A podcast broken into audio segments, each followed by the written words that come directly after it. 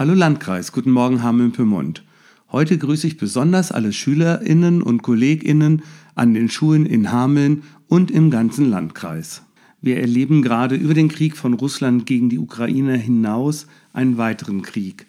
Seit Montag, dem 7. Oktober, greift die Hamas, eine Organisation, die in Deutschland nicht handeln darf und die als Terrororganisation betrachtet wird, aus dem Gazastreifen heraus den Staat Israel an.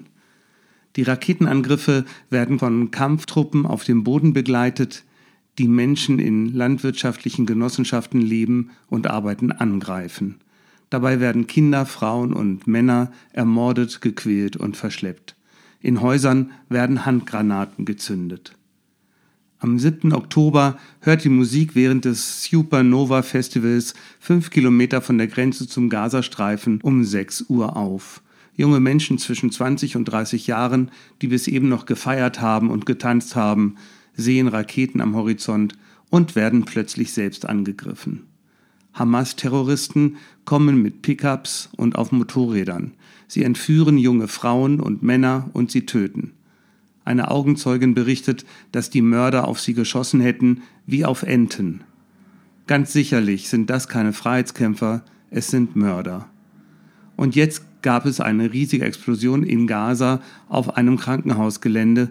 Während die Hamas Israel beschuldigt, erklärt die israelische Regierung, dass es sich um eine abgewehrte Rakete des islamischen Dschihad handelt, einer Terrororganisation, die schon viele Selbstmordanschläge verübt und regelmäßig Raketen auf Israel abgeschossen hat.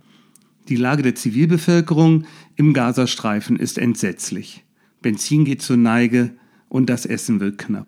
Es gibt viele Tote und Verletzte. Und auch in Israel trauern viele Menschen um ihre toten Familienmitglieder und ihre Freundinnen und Freunde. All dies ist von der Hamas absichtlich eingefädelt worden und wird strategisch genutzt, um die durchaus vorhandene Freundschaft zwischen vielen Palästinenserinnen und Israelis zu zerstören und um die arabischen Nationen von ihrem Friedenskurs mit Israel abzubringen.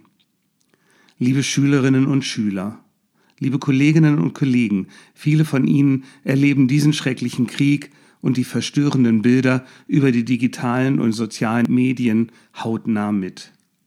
Viele Ihrer Freundinnen und Familienangehörigen sind von den Nachrichten über sterbende Menschen selbst in ihrer Persönlichkeit tief verletzt.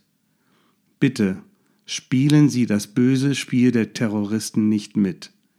Das, was in Palästina und Israel geschieht, geschieht ganz sicher nicht in Gottes Namen. Lassen Sie es uns anders tun. Geht aufeinander zu, redet miteinander, weint miteinander und lasst eure Gefühle zu. Entweder wir lernen, im Frieden miteinander zu leben, oder es zerreißt unsere demokratische Gesellschaft. Ihr Berufsschuldiakon Michael Frei.